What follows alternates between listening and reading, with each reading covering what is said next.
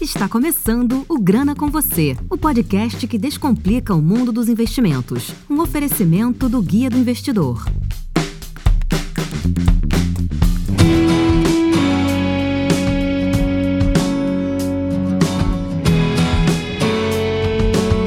Estamos aqui na edição 07 do Grana com Você. Bom, eu estou aqui com Ana Paula Abreu, que é minha colega aqui do Guia do Investidor, e também estou com um convidado super especial hoje para a gente falar de um tema que muitas vezes o investidor acaba esquecendo. A gente investidor olha sempre muito para o preço da ação, para a cotação e esquece que existe uma empresa funcionando ali por trás. Então, toda uma estrutura de empresa que vai é, gradativamente crescer, né? Sempre assim, não cresce da noite para o dia, é por longo prazo. E nesse meio desse crescimento tem vários processos acontecendo, tem várias outras empresas participando, tem parceiros, tem fornecedores, tem assim um ecossistema ligado é, a essa empresa que está fazendo acontecer o dia a dia dela, para que no longo prazo ela venha trazer retorno ao acionista. Bom, e o convidado de hoje é o André Pimentel, ele é sócio da Performa Partners, que é uma empresa que atua no setor é, juntamente com as empresas da bolsa e eles trabalham é, com fusões, aquisições, turnaround, todos esses processos que eu mencionei anteriormente ligado às empresas na bolsa. Bom, queria que você se apresentasse aí, André. Legal. É, bom, eu sou sócio da Performa Partners. A Performa é uma consultoria especializada em reestruturação de empresas e na verdade, a gente gosta de falar em grandes transformações empresariais, ou seja, empresas é, que estão com desempenho fraco e querem voltar a ter um desempenho de excelência, ou mesmo companhias que estão passando por alguma dificuldade, algum momento de estresse é, operacional e financeiro. Nós atuamos ajudando essas empresas a atravessarem esse, esses momentos mais difíceis e a recuperarem seus resultados e sua rentabilidade lá na frente. A gente faz isso tanto como assessores executivos, digamos assim, né, como uma espécie de consultoria, ou mesmo é, como gestores interinos, eventualmente assumindo até a gestão interina de algumas companhias durante um ano, um ano e meio, para poder concluir esse processo. Perfeito. Aproveitando aí, já que você falou um pouco da, da atuação da Performa, eu queria que você falasse um, é, assim, de quais empresas já passaram por esse trabalho de vocês. Você pode citar alguns nomes aí para gente? Posso sim. A gente, a companhia, a Performa, tem um histórico de companhias eh, de médio para grande porte, que é onde nós, nós atuamos, tanto companhias de capital aberto quanto de capital fechado, companhias eh, de controle familiar. Eu posso citar algumas, eh, por exemplo, o Grupo Pão de Açúcar, foi um grande cliente nosso e com o qual a gente mantém uma boa relação. Eu, pessoalmente, antes da Performa, atuei como consultor e como reestruturador de várias operações do Grupo Pão de Açúcar. Outro exemplo, nós atuamos ainda falando de varejo nas operações do Walmart, hoje Grupo Big. Já estivemos em Centauro, que é uma empresa hoje, um ecossistema de, de, de esporte. Uh, fizemos um projeto também muito interessante na ReHap, TB Kids, uma companhia de varejo, e Rede Lepostis foi um outro cliente nosso. Fora do varejo, é, nós temos experiências com uh, planos de saúde, Intermédica foi cliente, é, alguns, alguns hospitais, enfim, tem uma, uma, uma gama bastante grande, empresas do ramo de infraestrutura.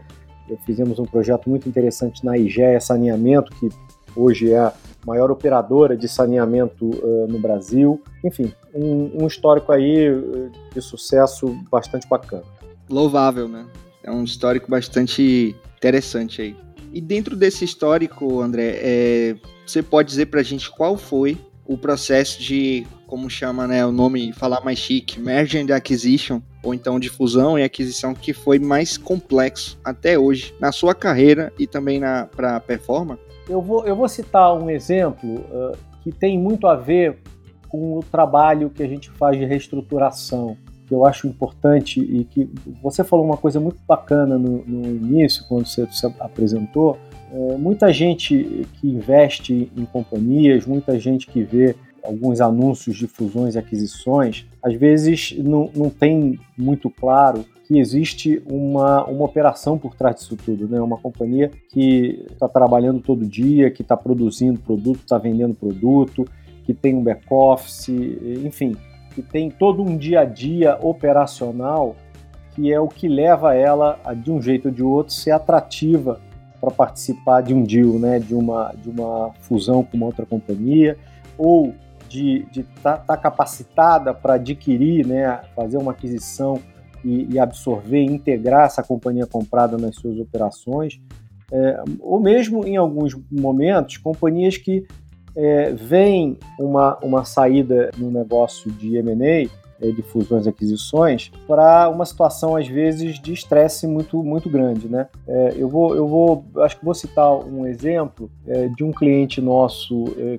que é, é, da área industrial, e isso é interessante porque, é, infelizmente, no Brasil a gente tem um processo de desindustrialização muito forte, ou seja, muito poucas empresas industriais hoje são significativas no, no, no mercado, mas a gente, em 2000, final de 2014, nós fizemos um, nós assumimos como gestores interinos uma companhia chamada Levorim Pneus, que é uma, uma fábrica de pneus de bicicleta e motocicleta de baixa cilindrada. A única fábrica que fabricava pneus de bicicleta na, na, praticamente nas Américas. E, a líder no que a gente chama do aftermarket de pneus de, de baixa cilindrada. Pneus de motocicleta, por exemplo, que os motoboys usam bastante e tal, que é um mercado é, muito, muito bom, né? É, nós assumimos essa empresa, ela estava passando por um momento de estresse muito forte. Praticamente a empresa não conseguia mais operar porque o seu estresse operacional e financeiro é, tinha é, trazido praticamente uma ruptura na cadeia de fornecimento àquela altura, que a empresa não estava mais recebendo, não tinha condições mais é, de conseguir receber matérias-primas para operar. Nós fizemos um, um, trabalho de turnaround bastante forte, foi um dos cases mais difíceis que nós tivemos. É, é uma companhia grande, tinha duas fábricas, uma em São Paulo, outra em Manaus, uma quantidade de funcionários bastante relevante, um pouco mais de 3 mil funcionários. E o nosso grande objetivo era garantir que a companhia, é, primeiro, né, no processo de, de turnaround, que ela ganhasse tempo. A gente fez uma gestão de crise no curto prazo para que a empresa pudesse continuar operando enquanto uh, a gente tinha tempo de entender e implementar uh, mudanças necessárias para ela retomar o seu caminho. E em determinado momento, isso aconteceu, eu acho que com bastante sucesso, mas a companhia tinha uma estrutura de capital muito comprometida, ou seja, ela tinha é, uma dívida muito grande, uma dívida é, que, primeiro, se tudo corresse bem, ia demorar muito tempo para ser paga, é, e obviamente com todos os riscos envolvendo de você tocar um negócio é, de maneira tão apertada. E uma das saídas, é, vamos dizer assim, quase que como o fechamento desse processo de turnaround para poder salvar a operação, é, além da melhoria dos resultados da operação, ficou muito claro que a companhia precisava ter um, um investidor, ter um, um novo sócio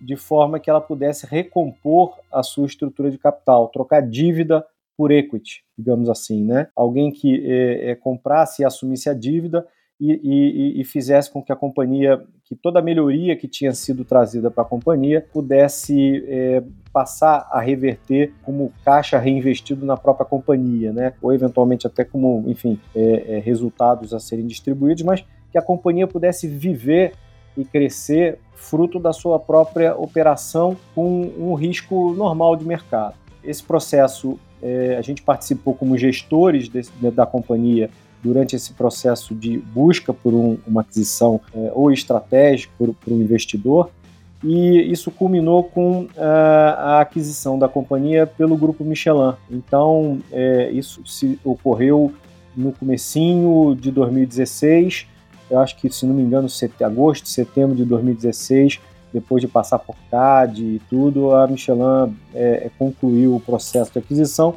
e a Levorim passou a fazer parte do portfólio de, de marcas do grupo Michelin, que é um dos maiores grupos é, de pneus e N outras coisas que eles fazem dentro do grupo. É, e com isso a companhia, que era uma companhia nacional, com 70 anos de fundação, bastante tradicional, teve uma oportunidade de é, sair daquele, daquele momento difícil operacionalmente falando e, e de ter a sua solução financeira também equacionada através da aquisição por um parceiro estratégico que foi o Grupo Michelin. É, com isso, a gente é, conseguiu fazer com que a companhia continuasse operando. A marca Levorim hoje ela é bastante valorizada. É, é a, gente, né, a gente vem acompanhando esse ex-cliente. A gente percebe que os investimentos, a Michelin investiu bastante, continua investindo na, na, na marca. Ela certamente está crescendo e, e, além de tudo isso, né, uma companhia que continua gerando emprego, é, continua ajudando aí o país, né, continua exercendo aí, além da sua função empresarial, as suas funções sociais no mercado. Então, esse é um exemplo bacana em que o M&A foi utilizado para resolver um problema de estrutura de capital que era praticamente o, o último empecilho para a conclusão de um processo de muito sucesso de turnaround. Perfeito, muito bem colocado aí, trazendo assim mais para experiências é, atuais, digamos assim, com empresas mais recentes, né? Então, assim, pelo menos assim, que estão é, sendo faladas mais recentemente, estão na boca do povo, como diz no popular, né? A gente queria saber um pouco sobre se vocês participaram do processo de turnaround da Via Varejo ou se foi do processo do GPA juntamente com essa venda da participação da Via Varejo. E assim como é que foi é, esse processo em si para GPA ou para Via Varejo e nessa questão da mudança teve a mudança do, de controlador teve a volta do Klein né? a gente queria saber com, como que você como que foi esse processo para vocês é, e como que você enxerga essa transformação da Via Varejo vamos lá é, eu não participei desse, desse processo recente. A minha história com, o Via Varejo ela é um pouquinho mais antiga, mas é bastante profunda, né? É, eu quando atuava, quando eu tinha o Grupo Pão de Açúcar como um cliente de várias reestruturações, uma das reestruturações que eu liderei foi do momento que o Grupo Pão de Açúcar comprou uh, as lojas do Ponto Frio, né, a Globex, isso em 2009. A Globex é uma companhia de capital aberto, estava muito tempo para ser sendo colocada à venda pelo, pelo seu acionista, né? Uma companhia que, eh, por conta desse desgaste de estar tá à venda há muitos anos, a sua operação estava é, sentindo os efeitos desse processo. É, quando a gente assumiu é, interinamente a gestão do Ponto Frio, a companhia, são dados públicos, era uma companhia capital aberto, isso está disponível, ela tinha o trimestre anterior a companhia fez um EBITDA negativo de 11% e uma companhia que faturava na época uns 5 bi. A gente teve que atuar de maneira muito forte, muito rápida para poder fazer com que alguns problemas de curto prazo que estavam muito impactando os resultados, falta de produto nas prateleiras e, e por aí, para que isso fosse corrigido e implementando uh, medidas adicionais para poder voltar com a rentabilidade para o negócio. Obviamente, parte disso também eh, foi um processo de integração com que era né, algumas atividades de back-office com o próprio grupo Pão de Açúcar, que tinha adquirido Ponto Frio. E depois de um ano e meio, eh, final de 2010, nós fizemos a transição com o projeto concluído. Uma companhia que nos dois últimos semestres, trimestres de 2010, tinha conseguido dar um EBITDA de, de superior a 5%. Então saímos de menos 11% para mais 5%.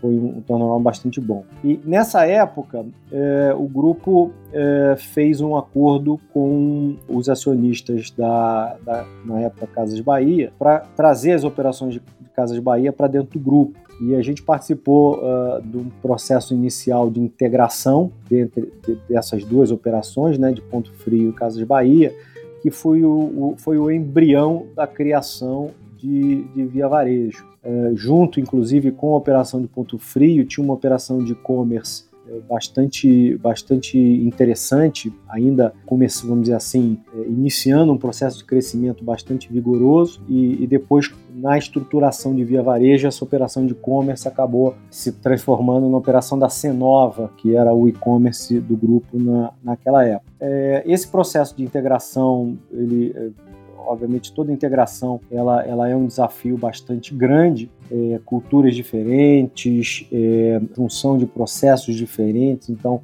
unificar processos, é, é otimizar é, recursos, no, nunca é um processo fácil, mas é, ele acho que ocorreu uma primeira fase de integração bastante, bastante positiva. A operação Posteriormente, quem, quem, controlava a operação de via varejo era o antigo uh, acionista de Casas Bahia, ele, ele que geria pelo acordo de acionistas, e posteriormente eh, o Grupo de Açúcar acabou assumindo a gestão de via varejo a partir aí do final de 2012. As operações de Senova apartadas de via varejo e um passo seguinte era exatamente fazer as integrações de Senova com Via Varejo ou seja, você ter o varejo físico e o varejo eh, de e-commerce integrado, como a gente percebe, por exemplo, em Magazine Luiza, faz isso com um sucesso bastante, bastante bacana. É, esse processo, ele, enfim, teve, né, demorou um pouco a, a ocorrer é, e acabou, pelo entendimento é, que a gente faz, é, passando por um momento em que o Grupo Pão de Açúcar resolveu focar os seus esforços nas operações do varejo de alimentos e não alimentos. E foi quando ele acabou tomando a decisão de colocar a operação de via varejo à venda. E o antigo controlador de Casas Bahia acabou, junto com alguns outros investidores, assumindo aí o, o controle da companhia. Eles, pelo que a gente acompanha, é, trouxeram de volta é, a equipe que existia basicamente em Casa de Bahia, antes da fusão com, com o Grupo Pão de Açúcar, é, e, e, alguns executivos da época em que a família controladora da antiga Casa de Bahia geria é, via varejo. É, os resultados, a gente tem acompanhado os resultados e parecem ser bastante promissores. É, obviamente, a gente tem que e isso é uma coisa importante, Jean. Quando a gente fala de resultado de companhia, a gente tem que olhar com bastante detalhe, porque é, a gente tem que procurar entender exatamente que, que se o resultado é, ele reflete as operações correntes e recorrentes da companhia, né? E esses últimos dois anos, 2019 e 2020, é, além das, da, das dificuldades de mercado econômicas, pandemia, é, a gente é, teve um efeito nos resultados de, de, muitas companhias, algumas nem tanto, mas companhias de varejo acabaram uh, tendo uh, um impacto muito grande de, de, de resultados não recorrentes ou de mudança na maneira como o resultado é mostrado, né?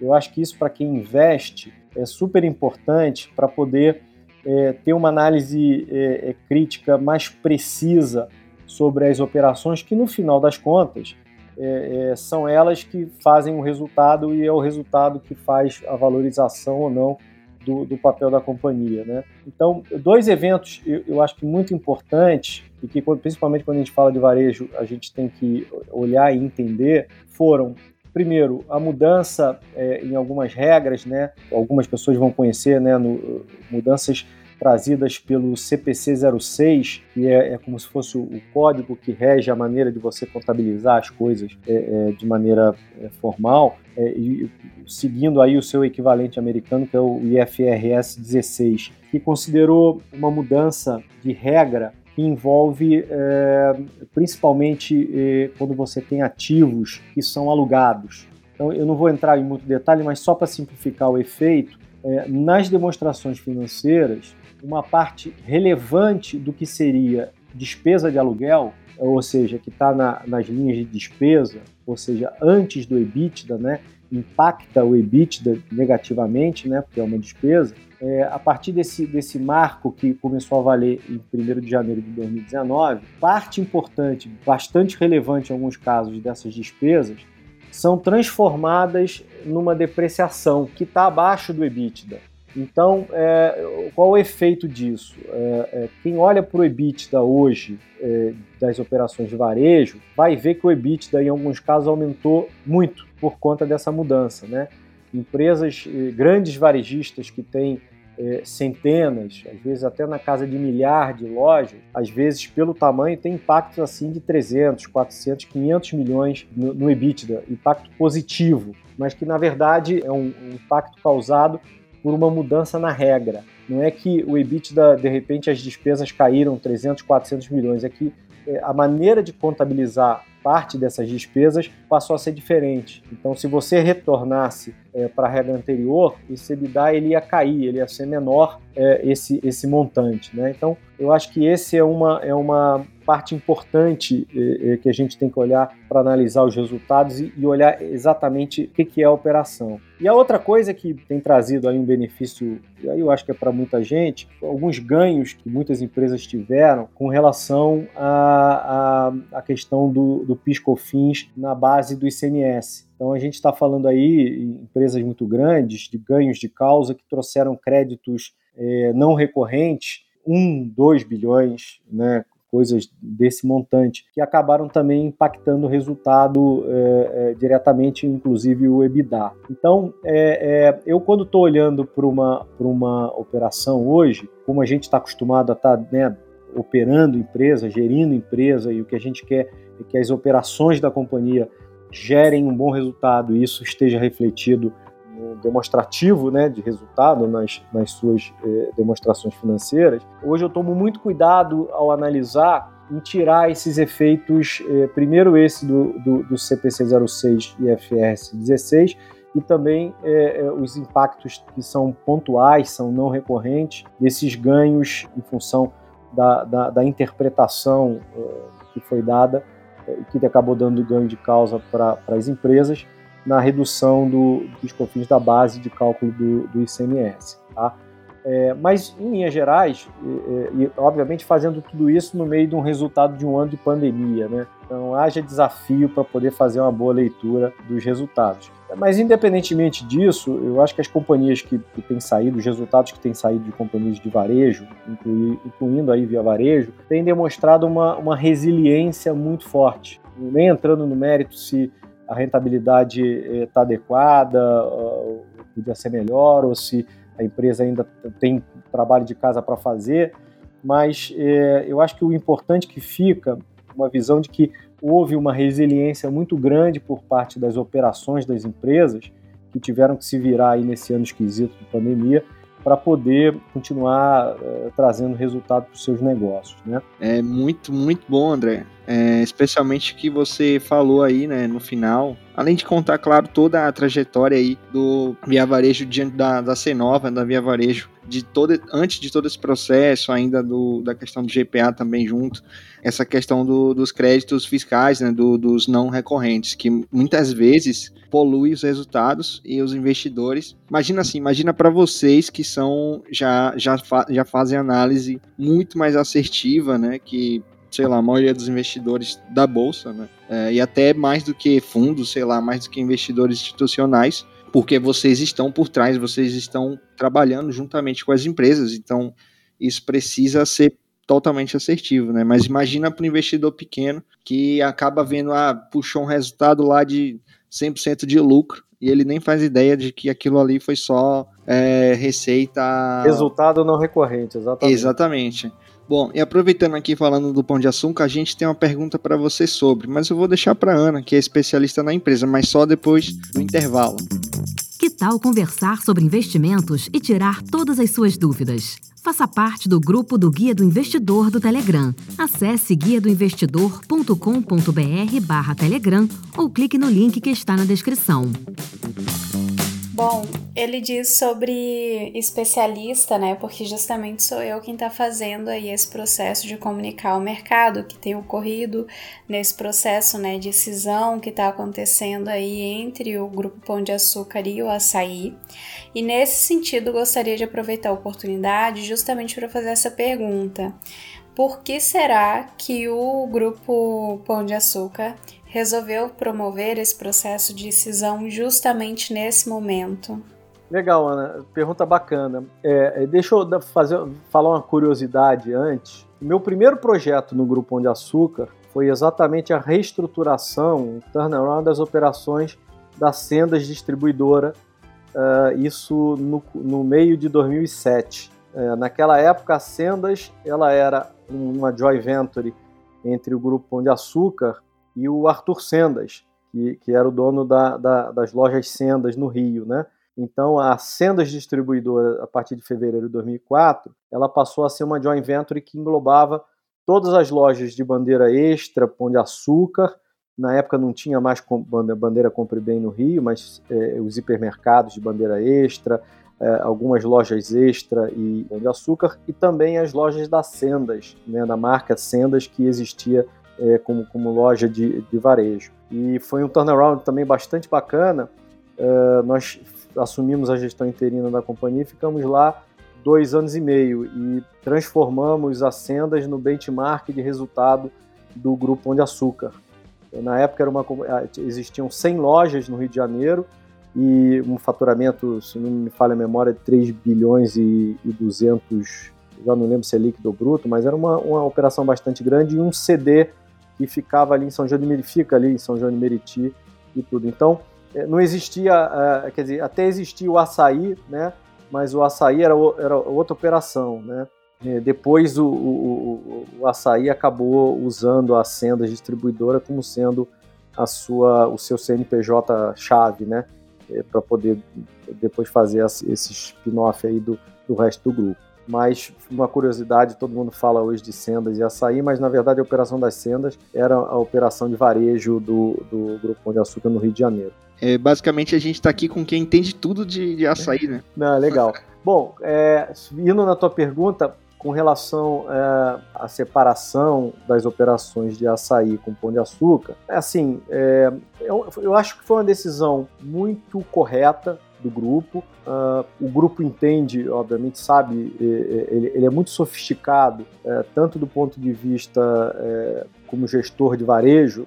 O grupo já tinha experiência no Brasil, o Casino, que é o controlador, é, tem muita experiência, é um grande operador de varejo, é, não só na França, como também em algumas outras praças. Colômbia, que tem uma operação forte, eu também já, já fiz um projeto na, na operação deles na Colômbia, mas enfim. E eles também são muito sofisticados do ponto de vista financeiro. Né? O Grupo Pão de Açúcar tem é, papéis no mercado já há muito tempo, tanto aqui quanto é, fora do Brasil, e obviamente eles estão sempre buscando perceber qual é, quais são alternativas interessantes de você destravar valor, de você aumentar o valor do conjunto todo, né? E uma das coisas que estava muito clara, até pelo desenvolvimento do varejo no Brasil nesses últimos anos, que acabou é, é, do, dois eventos, né? Primeiro, um, um, declínio do modelo de hipermercado, que era uh, o modelo predominante, né? Dentre as empresas de varejo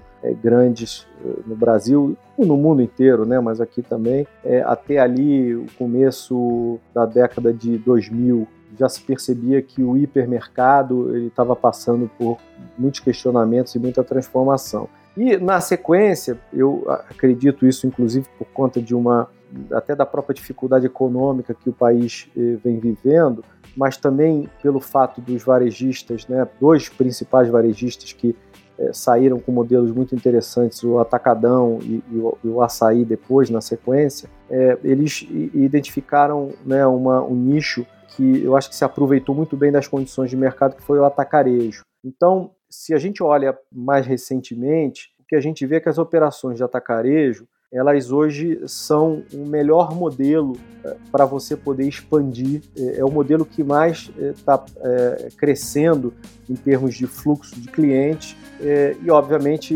quando a gente fala de crescimento e operações rentáveis, é um modelo que acaba virando aí a menina dos olhos de qualquer investidor que queira é, investir em, em, papéis de companhias, né? Varejo alimentar, ele, ele, é muito, né, vou usar a mesma palavra que eu usei antes, ele é muito resiliente, mesmo em épocas de crise, ou seja, as pessoas têm que comer, não tem, não tem muita alternativa, né?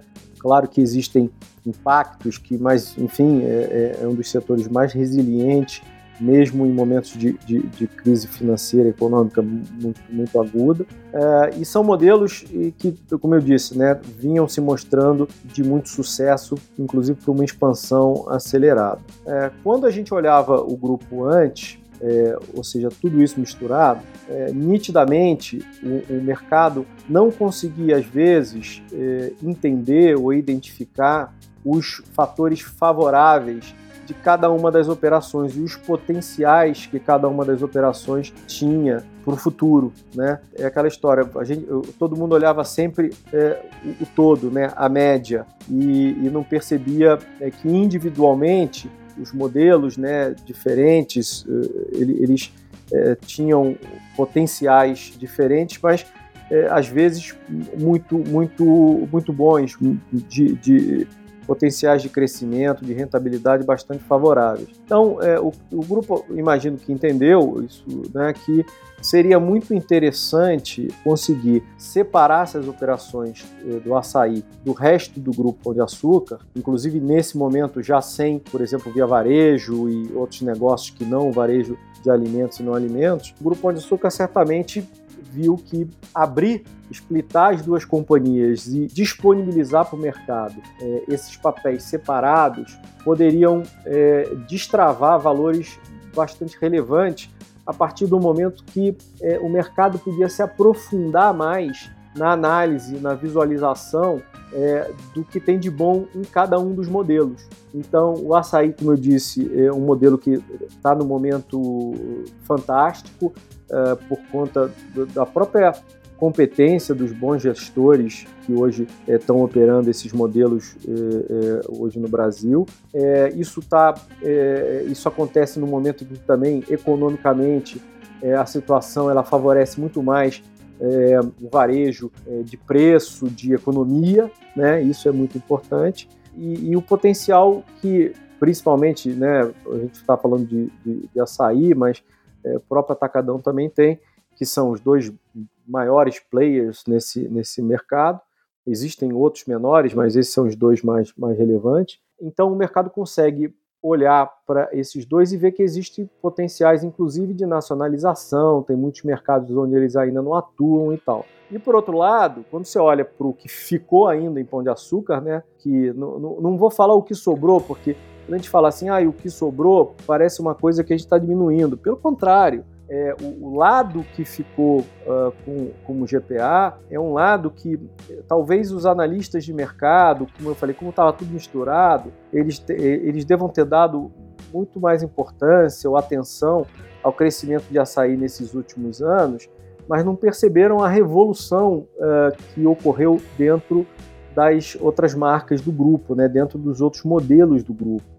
Grupo Pão de Açúcar hoje, pelo que eu venho acompanhando, eu, eu não tenho projeto lá já tem algum tempo, mas né, um ex-cliente que a gente gosta muito e a gente está sempre olhando, vendo, tem, inclusive é, buscando continuar aprendendo com eles, né? Eles conseguiram uma revolução, por exemplo, uma revolução digital incrível. Eles têm hoje um e-commerce é, de, de alimentos, têm ferramentas de relacionamento com clientes, tem, enfim, uma série de ferramentas é, importantes e, e, e, vão ser, né, pelo que a gente nota, cada vez mais importantes nesse futuro.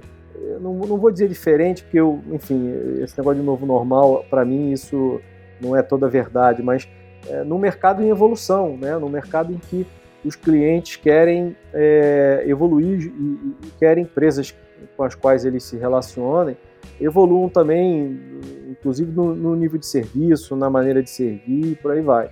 Eu acho que o lado Pão de Açúcar, ele também vai agora poder mostrar para o mercado de maneira mais clara, vai poder ganhar a atenção do mercado de maneira mais clara, é, e o mercado vai ver tudo de bom que também ocorreu e vem ocorrendo e que o potencial que isso tem para frente, né? É, eu estou dizendo isso assim, não estou querendo nesse momento dar uma de analista de papel, né? Mas se a gente olha é, a, como é que foi o impacto, né? Como foi recebido no mercado é, esse, esse, essa separação, a gente vê que realmente é, é, tinha aí um valor é, a ser destravado bastante relevante. Se você somar hoje uh, o papel das duas companhias, né? Ele está, até onde eu tinha visto, quase 20% acima do que ele era antes da separação, né? mostrando que o mercado está apostando que eh, ele, ele, consegue, talvez agora, olhar de maneira mais clara e valorizar efetivamente essas duas operações eh, eh, de maneira independente. Então, acho que foi bastante positivo, foi feito certamente de maneira muito competente, muito inteligente, mesmo durante a pandemia é, eu diria que foi, uma, inclusive, uma execução desse processo uh, de muito sucesso. É, você falou aí justamente sobre a questão do valor né, das empresas. De, acho, que, acho que seria interessante a gente explicar aqui realmente o que foi que aconteceu, né? Porque é, dessa separação, a gente viu que é, o Pão de Açúcar, ele, as ações teoricamente despencaram, e a do açaí subiu equivalente ao que a do pão de açúcar despencou, né? Então eu queria entender como, como foi esse, esse processo do valuation, quem que deu valuation, e se você acha que hoje são, são assim, realmente condizem com a realidade, os, os valores no mercado condizem com a realidade da, das empresas em si, ou se, por exemplo, será que o pão de açúcar não foi excessivamente penalizado? A gente queria entender também qual foi o tamanho do açaí lá dentro, né? Para que o, o pão de açúcar ele sozinho valesse só 6 bi, né? Então a gente quer entender mais como é que foi essa separação na bolsa. Legal, teu ponto, teu ponto é excelente, né?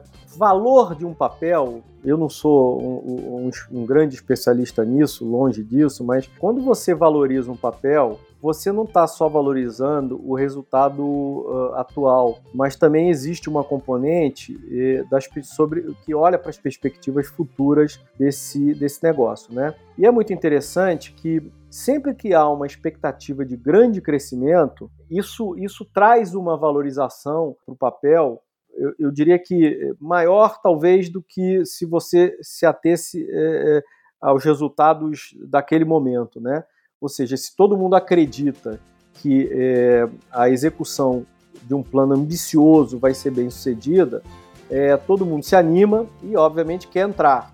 E quando todo mundo quer entrar, leis do mercado, né, o papel tende a se valorizar e as pessoas topam pagar um pouco mais, né, valorizar um pouco mais é, porque elas têm uma perspectiva que elas acreditam que é uma perspectiva muito boa. E ao contrário, acontece a mesma coisa. Quando você pode ter um negócio muito bom hoje, mas você não há uma expectativa de que esse negócio continue crescendo, e aumentando e, e, melhorando a rentabilidade, é, aquilo, assim, para quem está buscando ganhos maiores, aquilo deixa de ser um papel tão atraente assim. O que não tira o mérito se, né, dos resultados que, que essa operação continua é, dando, mas na cabeça de muito investidor não tem uma perspectiva de ganhos grandes né, no futuro. É, eu acho que o que aconteceu, o que, o que aconteceu de momento com, com o Pão de Açúcar, com, com essa operação, é, primeiro, eu acho que é, não, não, não tem ideia né, como é que eles fizeram é, o valuation das partes, para poder definir é, quanto é que seria cada papel, mas eu acho que o mercado, quando o, né, a operação iniciou separada, eu acho que o mercado foi buscar os equilíbrios, né? Então ele foi, uh, ele, ele, levou o papel do açaí a um patamar bem mais elevado por conta das perspectivas de grande crescimento que o, o açaí tinha, é, tem, né? E perspectivas é, que o mercado a princípio acredita, porque ele olha para o passado recente e vê que a companhia vem entregando né, é, coisas parecidas. E ao contrário, quando ele foi para Pão de Açúcar, ele vê uma companhia que é, vamos dizer assim, tem um ritmo menor, né? Ou pelo menos na, comparado com açaí, tem um ritmo menor, uma expectativa menor de, de, de, de, tamanho de crescimento e por aí vai. E aí o mercado, com isso, começa a buscar também um equilíbrio. Novamente, o que, o que a gente está falando coisas que, no seu conjunto, não, não mudaram ou não deveriam ter mudado, né? Uh, ou seja, é, o, o, grupo, quando era junto, o, as lojas as outras bandeiras junto com a bandeira açaí, ele tinha, ele era valorizado por um X. Eu acho que a última, o último valor da, da companhia na sexta-feira antes do, do início, se não me engano, era 83 ou 89 reais o papel do pão. E depois, é, quando eles abriram, é, no fundo, a gente é, não espera que quando você simplesmente separe coisas, a gente, no mínimo, espera que nas, quando elas estiverem separadas, o somatório tem que ser no mínimo igual. É, isso vai demonstrar que é, os valuations foram corretos, né? porque o mercado vai buscar o equilíbrio subindo um preço e baixando o outro, mas é, no somatório é, isso aí estaria ok. O que aconteceu de movimento, é, provavelmente, foi que o mercado viu que, inclusive separadas, as companhias podiam ter maior facilidade de poder implementar os seus planos de futuro uh, e serem bem-sucedidas. Então, é, é, o mercado deu uma correção do valuation um pouco para cima. Os somados eles passaram a valer, acho que quase, como eu disse, quase 20% a mais do que eles valiam na, na sexta-feira, o que é bastante bom. Agora, foi interessante eu acho que o mercado comprou a ideia e no futuro é que a gente vai entender, olhando para o desempenho das companhias e, obviamente, da valorização dos papéis, é que eu acho que a gente vai entender o quão correto foram a companhia na, na, quando ela estimou o valuation dela para poder fazer essa, essa separação. E da mesma forma a gente vai entender se o mercado acertou quando ele valorizou a companhia logo no início, né? É, o tempo, com o tempo, o mercado, se tiver algum ajuste que fazer, para mais ou para menos, o mercado, obviamente, vai, vai ajustar. Agora, até onde a gente escuta aqui, as perspectivas têm sido de é, valorização do, dos dois papéis. Né? Passado esse primeiro momento de cada um buscar o seu ponto de equilíbrio, né? que a gente olha que parece que é, existe aí uma tendência de valorização. Eu, eu, eu, li algumas, algumas resenhas de alguns analistas e todos estão aparentemente otimistas com, com esse ponto. E para contextualizar, geralmente aqui no final do Grana com você, a gente busca um incentivo, algumas palavras interessantes, às vezes até conselhos para os nossos ouvintes. Uh, eu gostaria de saber da sua parte que tem esse olhar mais apurado, que já conhece o mercado, principalmente esse segmento de varejo o que, que poderia ser dito, um aconselhamento de repente para o pessoal que está entrando na bolsa agora, já nesse processo muito louco de período pós-pandêmico, uh, fusões, aquisições, cisões. IPOs desenfreados desde o ano passado. Então eu queria assim uma dica sobre esse processo para quem está entrando agora, um conselho mesmo. Legal, bastante interessante o que você falou eu como operador de negócio, né, como gestor das empresas, mesmo quando a gente trabalha como tendo o papel de um, um, assessor executivo, de um consultor, a gente se envolve muito no dia a dia, né? A gente trabalha muito junto das equipes dos nossos clientes, né? mesmo quando a gente não está gerindo uh, formalmente o negócio.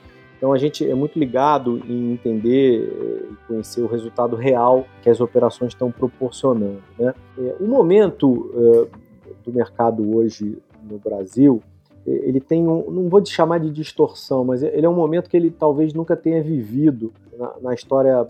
Não vou nem falar que é recente a palavra, porque estamos falando aí de algumas décadas, pelo menos eu, que já, já trabalho há 30 anos, um pouco mais de 30 anos, nunca vi é, um, condições de mercado como essa, ou seja, inflação controlada né, num patamar baixo, é, um juros civilizado e, e, essas duas coisas no mercado, eu nunca vi isso antes. Como eu disse, eu estou há mais de 30 anos trabalhando, nunca tinha visto esse tipo de, de, de ambiente econômico, né?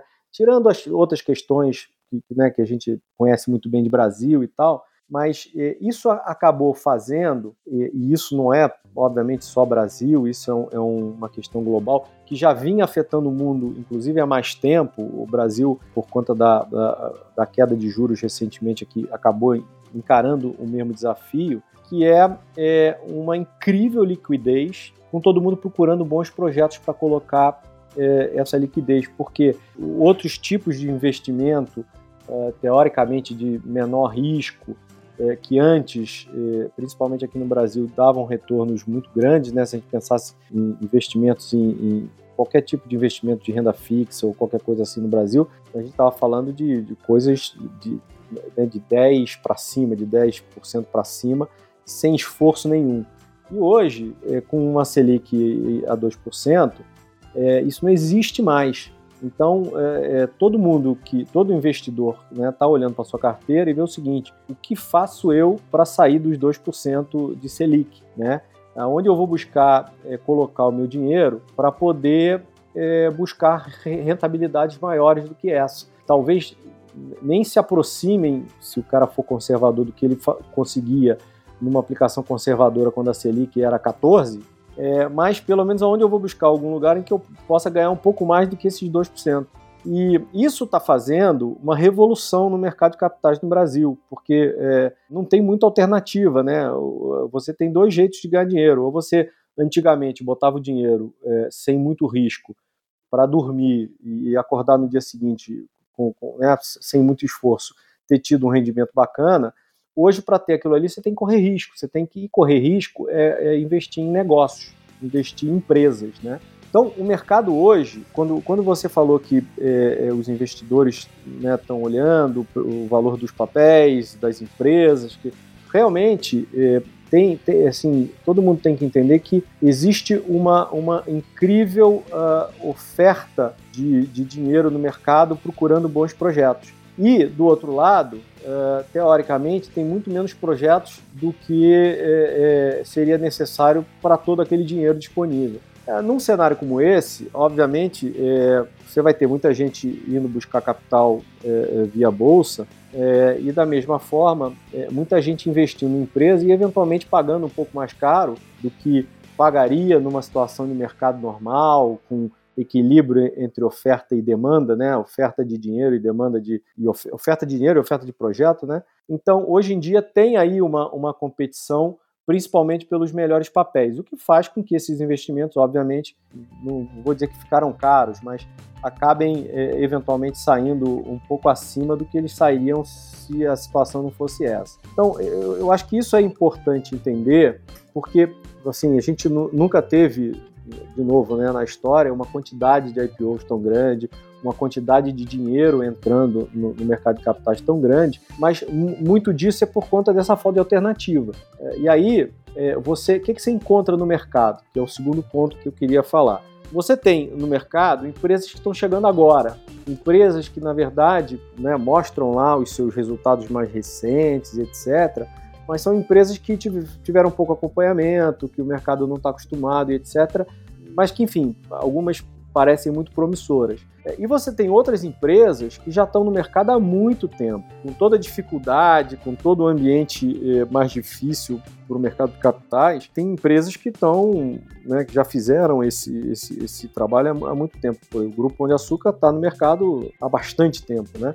E essas dessas empresas que estão no mercado há bastante tempo, tem muitas que são já muito, muito bem conhecidas e de muito sucesso. Só que, obviamente, né, os papéis já, já estão na mão de alguém. Né? Então, é, quando surge uma oportunidade bacana dessa, que ocorreu com a separação do açaí do pão de açúcar, isso é uma novidade uma companhia que é uma companhia ultra conhecida, que todo mundo acompanha de perto e, e todo mundo considera uma companhia de muito sucesso, muito bem resolvida do ponto de vista de gestão e tudo.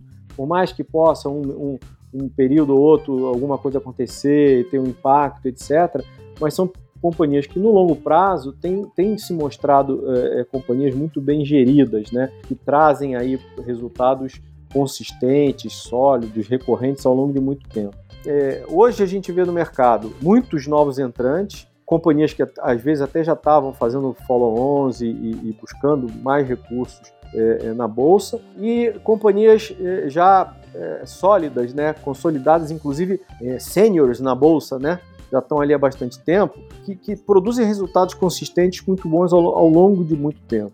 Se eu fosse citar para vocês especificamente de varejo, que você comentou, certamente Pão de Açúcar ou, ou Açaí, né, os dois papéis, é, eu acho que tem mostrado uma consistência ao longo do tempo, perspectivas muito boas, cada uma no, no, no seu modelo agora, né? Um outro papel que eu na verdade, quem sou eu para dizer né, que é um bom papel? Eu acho que o mercado inteiro já diz isso, né? É, é Magazine Luiza, que, que vem demonstrando um varejo muito difícil né, que é o varejo que começou né, com varejo de eletroeletrônicos, que dificuldades muito grandes, riscos muito grandes, é, é, tem uma demanda de capital é, é relevante é, para que você possa ter tamanho, ter escala. É, Magazine Luiza conseguiu fazer um trabalho longo, no, né, que começou há, há, muitos anos atrás, para poder ir transformando o seu negócio. parte dessa transformação é, passou pela transformação digital, mas é, é um negócio que, que vem, vem é, é se reinventando, vem é, buscando novas formas de se relacionar com o cliente, vem buscando outros, outras maneiras de compor né, como, uh, o seu negócio, ou seja, é, vem criando um ecossistema grande e, e muito claro, muito complementar e vem mostrando resultados também como eu falei, bastante, bastante consistentes aí ao longo do tempo, né? Magazine Luiza é um papel hoje bastante valorizado na bolsa. É, um terceiro de varejo, nós temos algumas companhias, por exemplo, de varejo de, de, de moda, né? Que é outro setor também difícil e principalmente nesse ano de pandemia sofreu bastante, porque em geral são empresas que têm lojas de varejo em, shopping centers e muito pouco em loja de rua, né? E com fechamento em função da pandemia acabaram sofrendo bastante. Mas você tem aí Renner, que tem demonstrado resultados também bem bacanas, é, é, conseguiu fazer uma virada no momento que parecia que estava tendo alguma dificuldade, mas a princípio é, parece que olhou, né, encontrou o caminho novamente. É, CIA é uma empresa que está há menos tempo na bolsa, mas é uma empresa muito conhecida é, do mercado, né? Tem lá suas dificuldades é, é, por conta do, do, nicho que ela atua, mas, é, mas enfim, eu acho que se eu pudesse falar três papéis, eu ficava aí em Pão de Açúcar, Magazine Luiza e, e Renner. Eu acho que são bons exemplos de companhias que vêm ao longo de muito tempo mostrando uh, capacidade de evoluir, de crescer e de lidar com as dificuldades que aparecem no mercado, né, ciclicamente é, é, é, sempre vai ser assim, né? Obviamente, torçamos para que não exista nunca mais uma pandemia como essa, mas ciclicamente os mercados trazem aí momentos de dificuldade. E essas três, três companhias, é, é, no meu entendimento, pelo que eu acompanho, têm demonstrado uma, uma, uma, capacidade muito boa de superar isso tudo e continuar entregando bons resultados. Como eu falei, esse momento ele é um momento bacana, né? A gente é, sabe que a gente queria já há muitos e muitos anos ter um mercado de capitais pujante. É, efetivamente, o jeito mais barato de você conseguir recursos para a empresa é arrumando um sócio, né, é arrumando acionistas, é, é trazendo dinheiro de equity, né, e o mercado de capitais é uma maneira bacana de fazer isso. Mas, por outro lado, como eu disse, é um momento em que a gente também tem uma, vertente muito forte dessa, desse excesso de liquidez é, no mercado. Então, assim, a gente, o mercado ainda não se ajustou, não se equilibrou, né, em relação a isso. Então, algumas distorções podem estar acontecendo. Obviamente, é, é tem muita ansiedade, é, tanto por, pelo lado de alguns investidores que, como eu disse, têm liquidez e estão buscando bons projetos, e bons projetos não é tão simples às vezes, né? Como por outro lado também a ansiedade das companhias que querem ir para o mercado porque não querem perder essa janela e aí às vezes aceleram o processo, se precipitam, mas vão assim mesmo e tal.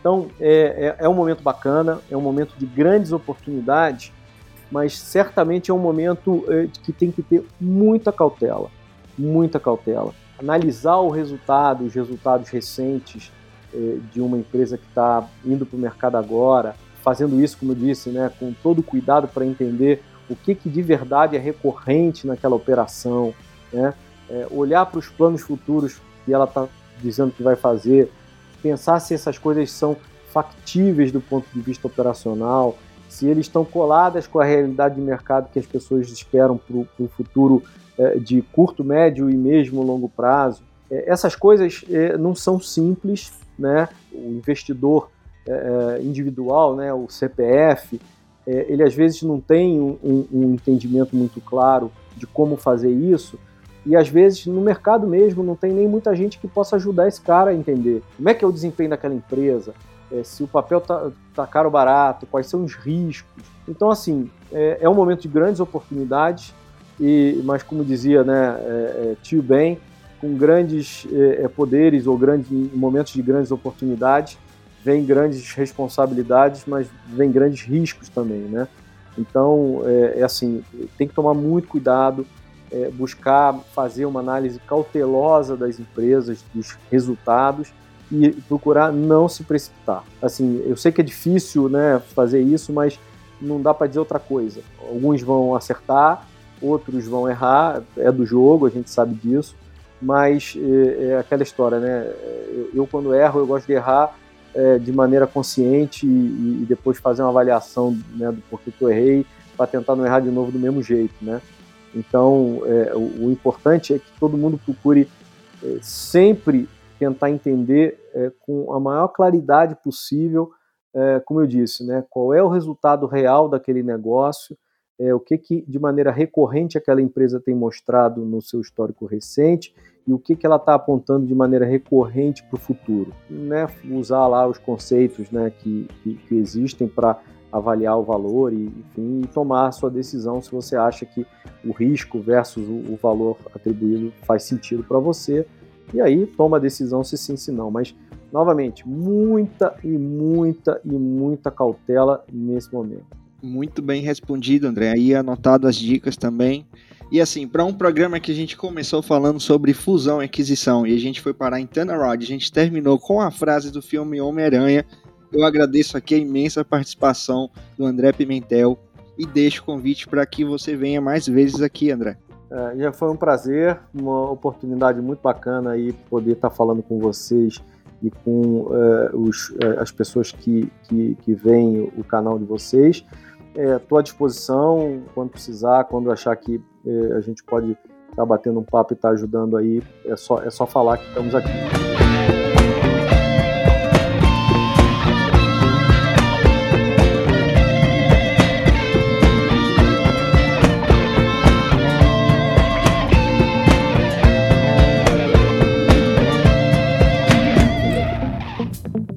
Episódio foi um oferecimento do Guia do Investidor, sua fonte diária de conhecimento sobre investimentos. Até a próxima!